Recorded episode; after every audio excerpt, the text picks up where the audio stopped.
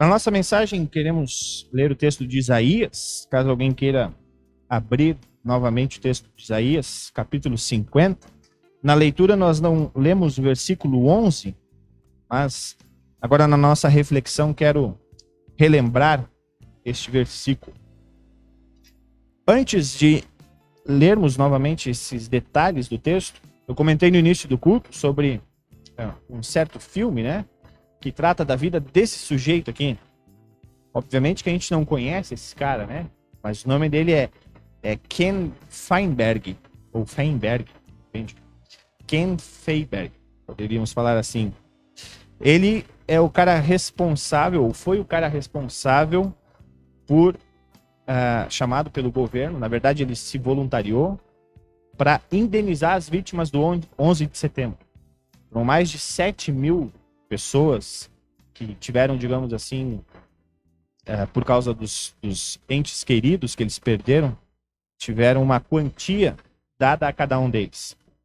E nesse filme que é está em cartaz na Netflix, né?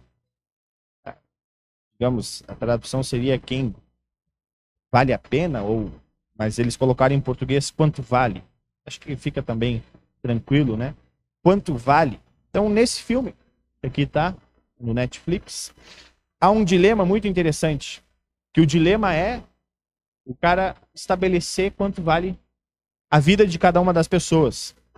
E ele é, é um advogado, mas ele não é aqueles advogados com uma eloquência, digamos assim, muito, muito boa. Ele é mais da parte administrativa.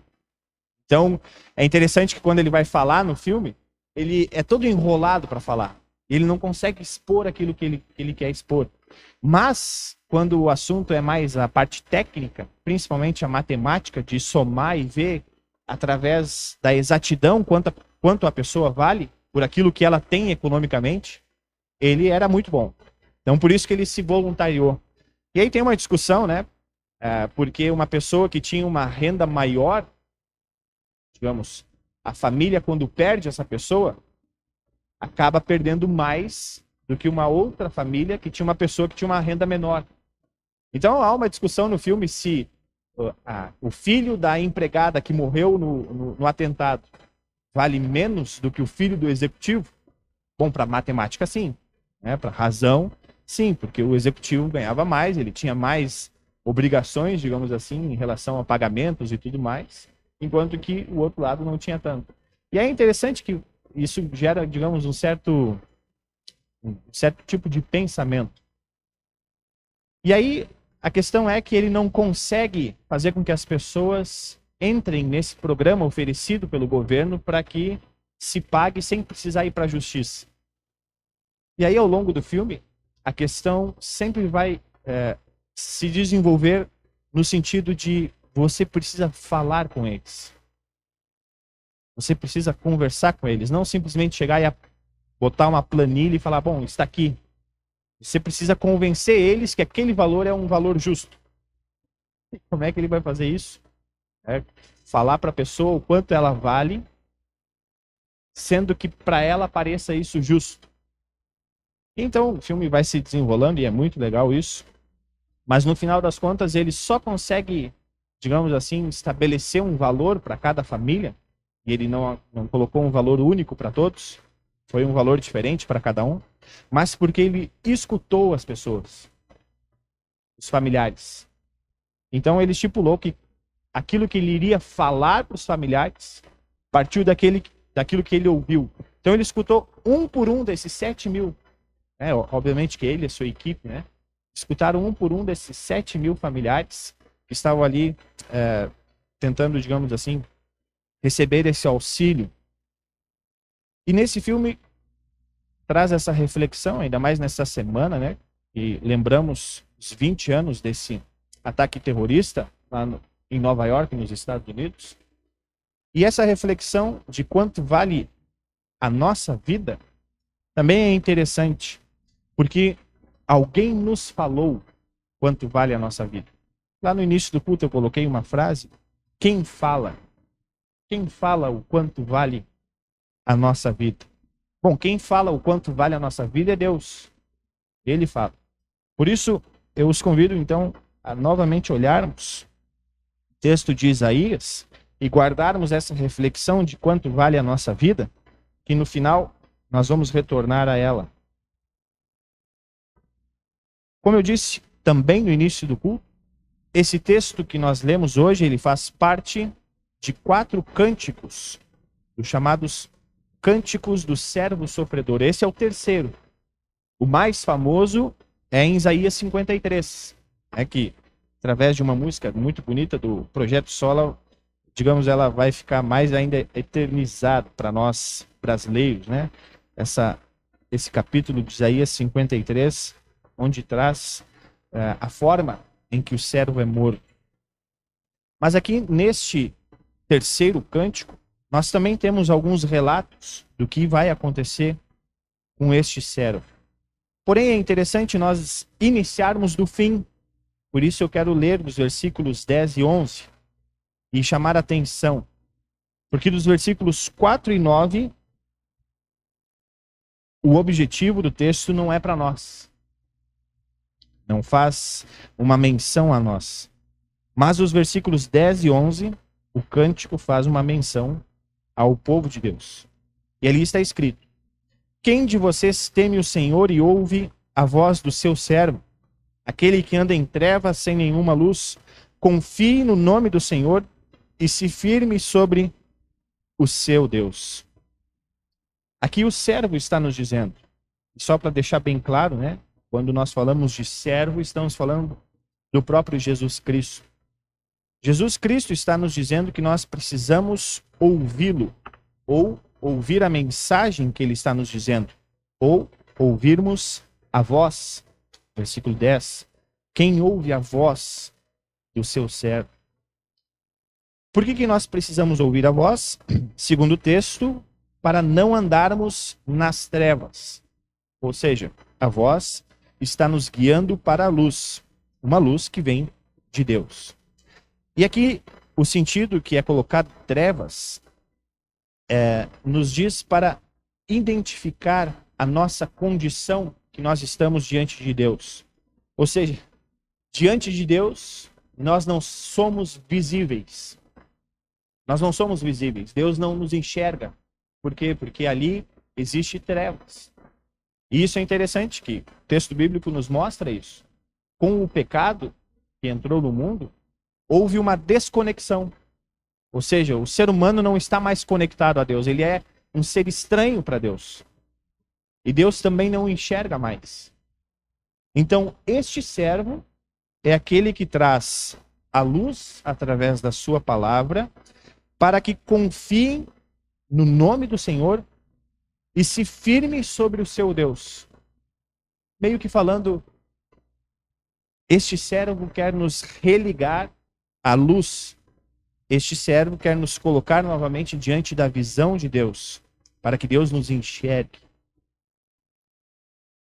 Sabemos que as nossas trevas podem ser identificadas por tantos motivos ou explicações, mas daríamos para dizer que as trevas são os nossos erros, os sofrimentos, as angústias, as decepções, as traições, as mentiras, a cobiça e a desconfiança.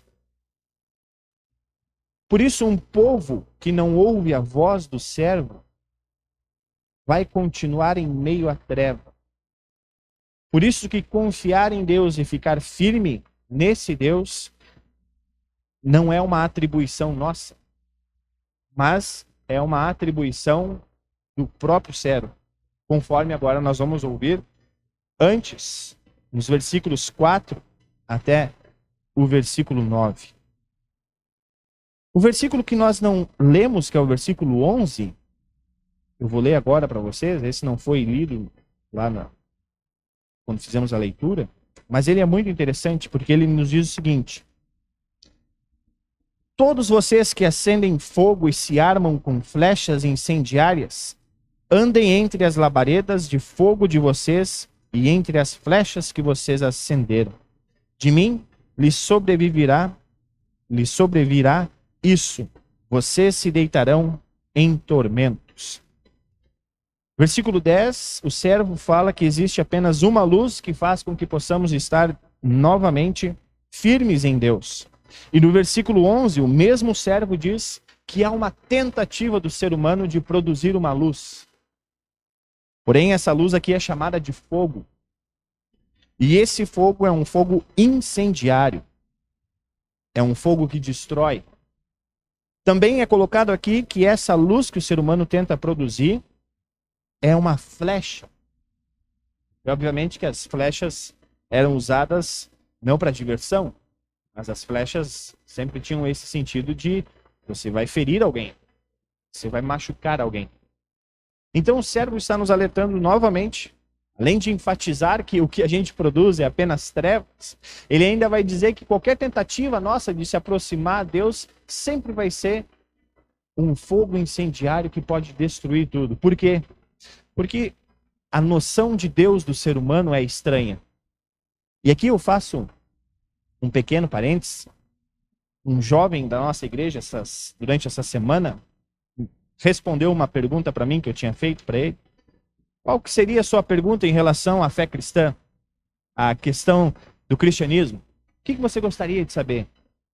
E ele me respondeu, ele disse assim, por que, que pessoas boas não vão para o céu se elas não creem em Cristo? É, se uma pessoa que faz muito bem na terra, mesmo ela não crendo em Cristo, ela não vai para o céu? Isso que ele tinha dito para mim, não, eu vou pensar um pouco. Aí eu falei, pô, pensou demais, né? Aí me botou em maus lençóis. Como é que a gente responde isso? Porque se nós pararmos para analisar, essa é uma pergunta que foge à lógica humana. Qual seria o lógico? Pessoa boa merecer algo bom na vida eterna. É interessante que não é essa a visão de Deus. Não é essa a visão de Deus. Mas para responder a esse jovem, caso ele esteja aqui no culto, caso esteja online, né, a resposta que eu digo para ele é: agradeça a Deus porque você ouviu a verdade. E o resto, confie na misericórdia dele. Né? Não se preocupe. Você não é o juiz. Coloque nas mãos de Deus. Mas agradeça porque você teve a oportunidade de ouvir a verdade que vem de Deus. E é isso que esse texto, também aqui no versículo 11, está nos mostrando. Toda tentativa de verdade que brota do ser humano sempre é uma tentativa de encontrar Deus. E essa tentativa sempre vai ou excluir alguém, ou vai atingir alguém, dizendo que essa pessoa não merece ser guiada por essa luz. Por isso que o cristianismo é a única religião que é gratuita, que não tem uma participação humana. E isso é que é a loucura. Isso é o que nós não entendemos. E aí, voltando então ao nosso texto, no versículo 4 e 9, ali nós vamos ver que para esta luz que nós ouvimos, que para estarmos firmes sobre Deus, não há nenhuma contribuição nossa. E aí ele começa, né? O Senhor Deus me deu uma língua erudita, para que eu saiba dizer boa palavra alcançado. Uma atribuição do servo, ter uma língua erudita para dizer uma boa palavra alcançada. Essa palavra erudita, eu confesso que não sabia muito bem a definição dela. Normalmente, para mim, ela é associada a alguém tocando um concerto, né? Uma orquestra ou algo assim, alguém engravatado, né? ou com aquelas gravatinhas borboleta, né? Bem chique, por si, cara erudito. Ou aqueles aqueles filósofos que às vezes a gente ouve no YouTube todo chique ali, né? Falando eloquentemente, né? falando palavras difíceis. Eu digo, pô, esses caras são eruditos. Mas a palavra em si quer dizer sendo bem simples, erudito é um discípulo. Porém, essa palavra, e aí o original nos ajuda, está dizendo, mas não é qualquer discípulo. É aquele discípulo que buscou o conhecimento, que foi ensinado muito sobre tal assunto. Então nós poderíamos falar, bom, é, um, um pastor que tem o curso de bacharel em teologia, ele é um erudito? segundo o próprio texto aqui, poderíamos falar que não. É alguém que ensina. Agora, um doutor em teologia já pode ser um erudito, nesse sentido. Por quê? Porque ele tem um conhecimento maior do que aquele ali. Porém, nós estamos falando de Jesus. Jesus não precisa de doutorado em teologia para ser isso. Mas o que está sendo dito aqui é que Jesus tem todo o conhecimento do Pai. Ele é o principal dos discípulos, digamos assim, em relação a Deus, né? em relação ao Pai. A sua função como servo é aquele que conhece todas as coisas. E esse cara, esse Deus, né, que é tão pessoal a nós, ele vai nos dizer uma boa palavra. Uma boa palavra. E como é que ele vai nos dizer essa boa palavra? Ele continua. Ele me desperta todas as manhãs, desperta o meu ouvido para que eu ouça como aqueles que aprendem. O Senhor Deus me abriu os ouvidos e eu não fui rebelde nem me retraí. E aqui também, nesse versículo, é interessante, se nós olharmos para a história de Jesus, Jesus pede para Deus afastar dele esse, esse fardo. Ele diz: Olha, Deus, tá difícil, Faça de mim esse cálice. No texto de hoje a gente escutou: Até quando eu vou ficar com vocês? Vocês não creem? Ou seja, mesmo esse Jesus, esse servo, melhor falando, né? Que poderia se rebelar contra uma vontade estranha aos nossos ouvidos, não se rebela. Ele segue a vontade do Pai, mesmo contra a sua própria vontade. E aí, no versículo 6 ele continua: Ofereci as costas aos que me batiam e o rosto aos que me arrancavam a barba. Não escondi o rosto dos que me afrontavam e cuspiam em mim. Porque o Senhor Deus me ajuda. Por isso não serei humilhado. Por isso fiz o meu rosto como uma pedra e sei que não serei envergonhado. Perto está o que me justifica. Quem ousará entrar em litígio comigo? Compareçamos juntos diante do juiz. Quem é o meu adversário, que se aproxime de mim. Eis que o Senhor Deus me ajuda. Quem poderá me condenar? Jesus fala a forma que ele adquire para poder nos ensinar ou para poder ser a voz que nós precisamos ouvir. E aqui também está uma das formas de que Jesus mostra o quanto vai valer a nossa vida. Lembrando, esse é o terceiro cântico dos quatro.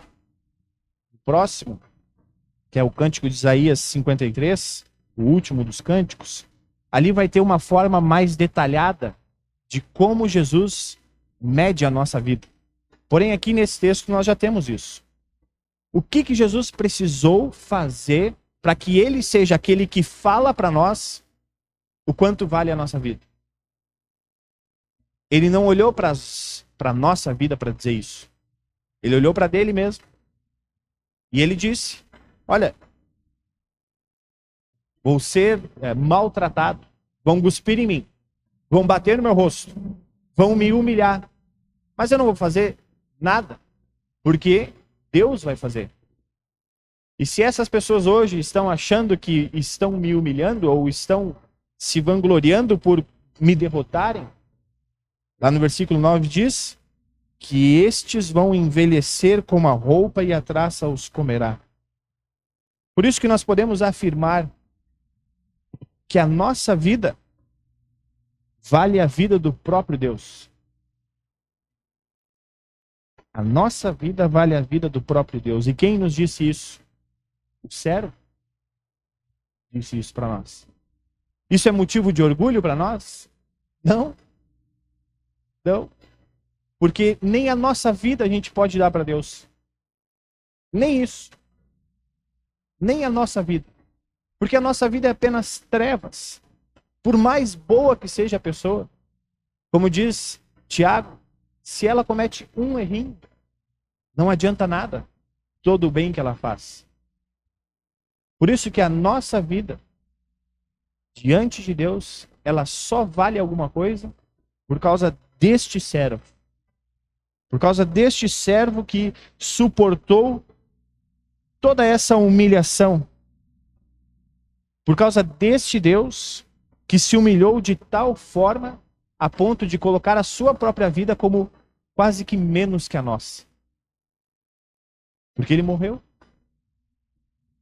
Então, se a nossa vida vale alguma coisa, nós poderíamos dizer vale. Vale o quê? A morte do próprio Deus. Esse é o valor da nossa vida. Mas da minha em particular, tem tantas pessoas no mundo. Não, mas é exatamente isso. Esse essa descrição que nós temos aqui do sofrimento do servo, ela é particular. Ela é para mim hoje. Conhecer isso é uma benção. Conhecer que Deus fez isso por nós. Ouvir que Deus fez isso por nós é uma benção. Mas, por causa da nossa falta de fé, como o próprio Jesus diz, nós às vezes apenas queremos atirar as flechas incendiárias e colocar fogo, ao invés de apontar para a luz de Cristo. Por isso que nós precisamos orar. E por último, agora nesses próximos é, até o até a, até o advento, nós vamos dar enfoque mais nos nossos cultos em relação à missão que nós temos agora de sermos línguas eruditas. Se nós tivermos a oportunidade de ouvir Jesus Cristo nos dizendo que não estamos mais nas trevas, mas estamos na luz por causa de tudo aquilo que ele sofreu. Se nós tivermos a oportunidade de ouvir que Jesus Cristo é o que vale, é o preço que vale a nossa vida, hoje nós podemos ser os Ken Feiberg. Nós podemos ser esse cara. Porque esse cara estipulou o valor da vida das pessoas. E em Cristo, nós podemos estipular o valor da vida das pessoas que ainda não creem nele. Ou que ainda acham que não merecem crer. Ou que ainda estão em dúvida se podem crer ou não. E por que, que eu posso afirmar que vocês são essas pessoas? Porque alguém já foi isso para vocês. Eu já comentei isso em outros cultos, mas sempre quero fazer com que vocês se relembrem, né? A pergunta que eu faço sempre é: quem foi que disse para vocês que Jesus é este servo? Quem foi que disse para vocês que Jesus é aquele que morreu pela vida de vocês? Vocês conseguem lembrar quem foi que disse isso? Vocês conseguem lembrar o primeiro momento em que vocês ouviram isso? Pode ter sido o pastor, mas é pouco provável. Mais provável que seja o pai, a mãe de vocês, um amigo, um desconhecido, alguém que vocês viram uma vez só na vida. O que Jesus nos convida sempre é que nós sejamos essa pessoa para outra. Que nós possamos ser esse que diga quem é Jesus. O que, que ele fez por nós. E para isso, nós precisamos orar. E orar muito. Porque não é fácil. Para encerrar, é sempre mais fácil falar de Jesus para quem a gente não conhece. Não sei se vocês têm esse sentimento. Eu, pelo menos, tenho. Porque eu tenho uma dificuldade muito grande de falar de Jesus para os meus familiares. Eu, particularmente, Lucas. Porque eles me conhecem, cara. Isso, porque quem é tu para falar de Jesus? Eu te conheço. Ou para os meus amigos lá da adolescência em Pelotas. A gente até tem um grupo no WhatsApp, né? E eu confesso que às vezes eu ficava constrangido de mandar o link do culto. Ô, oh, gente saiu para as festas junto contigo. e agora tu quer falar esse papinho aí. Então é mais difícil de falar para Jesus para quem a gente conhece. Mas se nós olharmos por essa lente do servo, nós não vamos falar da nossa vida. E nós podemos até usar a nossa vida, que do meu caso às vezes não é tão honrosa assim, é, para falar, viu, se esse Jesus está comigo, né? por que, que ele não pode estar com vocês? E aí, quando uma pessoa é mais desconhecida, aí a gente fala de Jesus mais facilmente, né? Às vezes numa parada de ônibus ou na fila do supermercado, em algum lugar, a pessoa vai falando, a gente vai conversando e aí já vai Agora eu vou pescar aqui para falar de Jesus. Mas lembrem, Jesus nos deu a dica. Orem. Se nós temos em nossa família casos que nos preocupam em relação a esta fé em Cristo, não vamos nos cansar de orar. Porque o trabalho é do Espírito Santo. E vamos cobrar ele. Ó, Espírito Santo, o Senhor me colocou aí na vida dessa pessoa. Poderia ter nascido em qualquer outra família. Poderia ter estar em qualquer outro emprego. Poderia estar em qualquer outro lugar, mas o Senhor me colocou aqui. E eu estou pedindo para o Senhor que eu não seja uma flecha incendiária para essa pessoa. Mas que eu apenas seja usado pelo Espírito Santo para mostrar essa luz que é Cristo. Como é que eu vou fazer isso, Deus? Como é que eu vou fazer isso? Jesus nos dá uma dica. Aprendam. Aprendam. A palavra de Deus está aí para isso. Os cultos que nós temos semanalmente estão aqui para isso. Os estudos bíblicos, bíblicos que nós temos estão aí para isso. Todo o amplo material que já foi escrito no universo todo está aí para isso. Mas principalmente eu digo, se vocês ainda convivem com aqueles que lhe ensinaram quem é Jesus, aprendam deles. Tenham a coragem que eles tiveram de ensinar para vocês quem é Jesus Cristo. Por isso, vamos orar sempre, para que Deus continue nos capacitando, nos dando uma língua boa, para que dela saia aquilo que é Jesus Cristo. Para aquilo que nós somos, fique de lado nesse momento. Para que o servo sofredor, o servo que foi glorificado pela sua morte e a sua ressurreição, possa nos dar a certeza de que estaremos todos na vida eterna. Em nome do nosso Cristo vivo. Amém.